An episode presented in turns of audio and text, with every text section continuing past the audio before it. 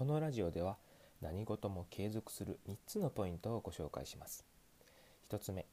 脳科学的な惰性の法則がある。2つ目スマホの罠。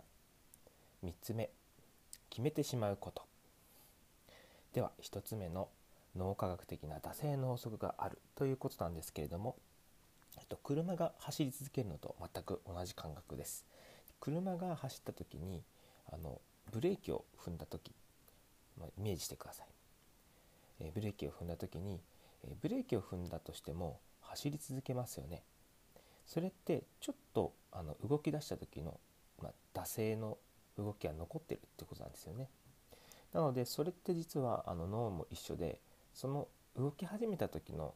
力って結構ずっと残ってるんですよ。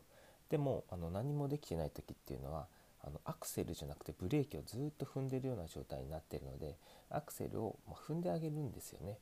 でもあの実際に踏み始めってなんかちょっと遅い感じしませんか？ちょっともたつく時ありますよね。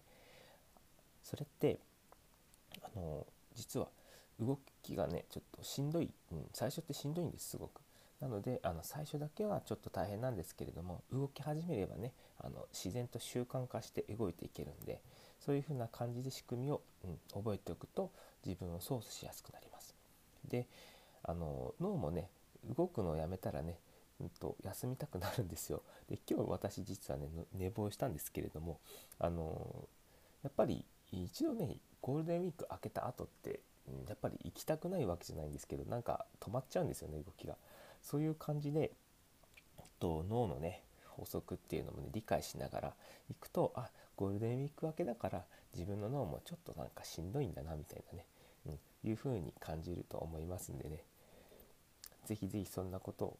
あのイメージしながら今日の一日を過ごしてみてください。では2つ目スマホの罠なんですけれどもスマホはねあの何かしようと思う時最初に見たらね結構いけないんですよ。なんでかっていうとスマホってアプリがいっぱいあるじゃないですか。で動画もあるしニュースも見たくなるから実は超罠だらけなんですよ。であのスマホスマホスマホスマホって言ってた。スマホを手元に置いとくとね悪魔の佐々木が聞こえてきそうなんです。実はそれがね悪魔悪魔の魔界へのね誘いなんですよね。あの実はあの私もよく見てたんです見ちゃってたんですけれどあの一度触ってね動画見たらね30分みたいなね30分もなんかいつの間にかなくなってるって。だからスマホはね見ない方がいいです。でその対処法としてはあのスマホをね、ま、電源を切るかあのバッグの中に遠くに置いとくとかそれぐらいのことをして隔離しないとなかなかスマホの罠からね逃げることって実はできないんですよ。うん、本当にそうなんですね。まあでも皆さん体感してるから言わなくても いい話かなとは思うんですけれども。で、あの、3つ目なんですけど、えー、決めてしまうことですね。うん、で、これはね、時間とか場所とかっていうのを決めておくと結構ね余計なことを考えなくてそこの作業場所に来た時に、まあ、時間帯も含めて来た時にあじゃあここでもうちょっと1本、まあ、ブログ書こうかなとかじゃあ仕事ちょっとやろうかなっていう風な感じにこう自分をね仕上げていくというかうんなんかねそのやっぱり決めておくことで楽になるんですよね。でストレスが減るしあの時間の無駄になっていかなくなるのでなので、えっ、と座った瞬間にスイッチがね入るような状態にその場所をしておくっていうのが大事です。で、ね、何をするかを決めておくということも大事なんです。あのなんか悩んで何もできないってことないですか？なんかありますよねそんなこと。うん、私も結構ねあのあブログ書こうと思ったんですけれどなんかねうん何もこう思いつかないだから何もできなかったっていうことがありませんか？だからあの時間にルーズな人ってあの予定を決めてない人だと思うんですけれどもまさにうちの奥さんも結構そんな感じでトイレが人より3倍ぐらいかかるんですよ。それって目的が決まってなかったりとりあえずトイレ行って、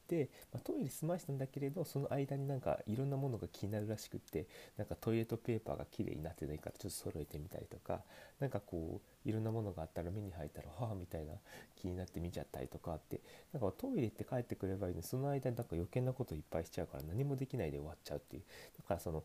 決めておくことでこうそれ以外のことはしないっていうことをしておけば結構何事も継続するに近づいていくんですよね。なのであの私はちょっとそんな感じにいろんなものを決めています。であのそのポイントがもう一つ実はありまして決めていくことに対してのあのネタをあらかじめ決めておいてメモしておくっていうことも結構大事ですその時間帯に何をするかっていうのをしっかりとあの前日となり、まあ、数時間前なり決めておいたら結構あの不安要素っていうのがなくなってくるんであこれ絶対しようって思ったら集中力がその物事だとだけにこう勝っていくんでぜひぜひそんな感じにしていただけたら、うん、結構継続できるんじゃないかなっていうふうに思います。でえっとそれではまとめに入ります。1つ目。どうですか？覚えてますか、えー、脳も動くなら脳も動くならね体も動くみたいなね脳科学的な惰性の法則がある、ね、惰性の法則っていうのは、えーと、動き始めたらね車の、えー、アクセルと同じでずっと動き始めますよっていうそういう法則、まあ、最初の動きはねしんどいけれどもあのブレーキをずっと踏んでいる状態から動き始めはしんどいんだけれど、まあ、動いたらずっとね動き続けますよっていうそういう法則でした、はい、では2つ目、えー、スマホの罠なんですけれどもスマホは最初に見てはいけません、えー、近くに置かないで電源を切っておくか、えー、の中にしまって遠くに置いてしまいましょうというお話でした。で3つ目。決めてしまうこと。えー、時間帯とか場所とかを決めて、えー、余計なストレスをね減らしましょうというお話でした。で何をするかを決めておいてネタをあらかじめねメモをしておくっていうことが大事でしたよというお話でした。えー、どうだったでしょうか？ちょっとあの今日は、うん、特感で準備させていただきましたが、あの、それなりにまとめておいておいたんですがいかがだったですかね？ではではあの、えー、もしよろしければ、えー、これからも、えー、聞いていただけると嬉しいです、えー、いいねやフォローなどしていただけたらとても喜びます。ではあのこんな感じでまたあの放送していきたいと思いますのでそれでは皆さん良い一日を過ごしてください。失礼いたします。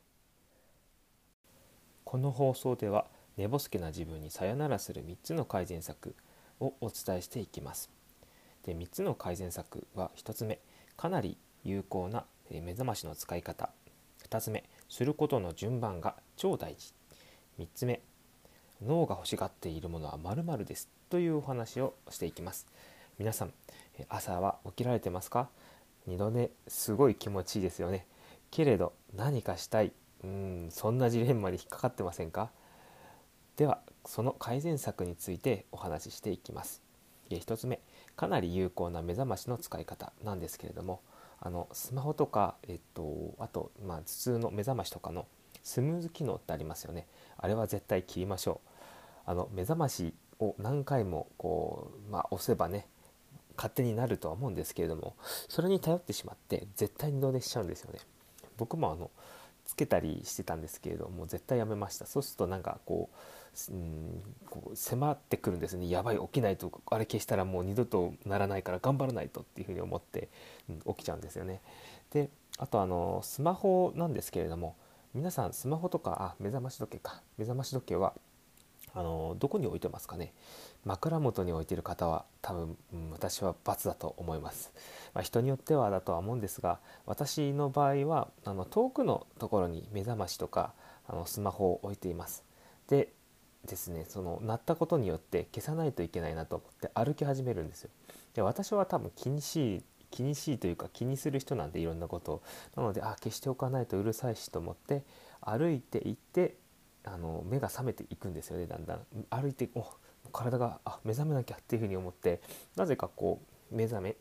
やすくなるという。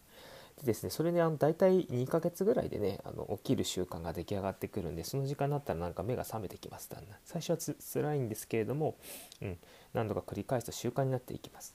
それでは2つ目、えー、することの順番が超大事ということなんですけれど対策のポイントはですね脳の血流を良くすることです。でもしくはね好奇心で目覚めるということですね。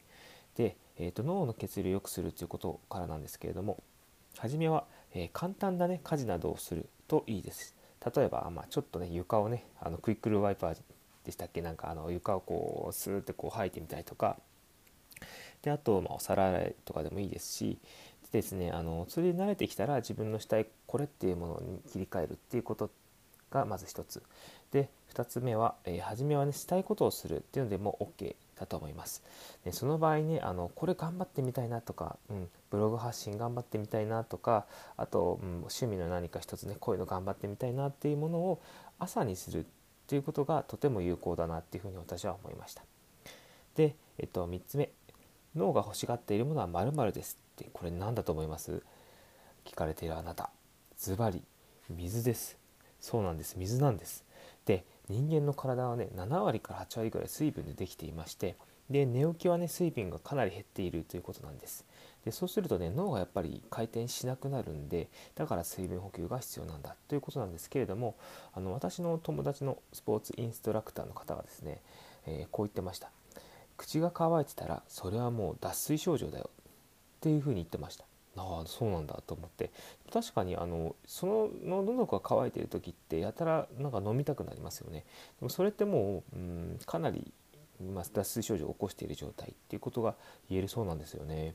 いや意外だなと思ってあの友達ねちゃんと勉強してるんだって昔 思ったことがあって。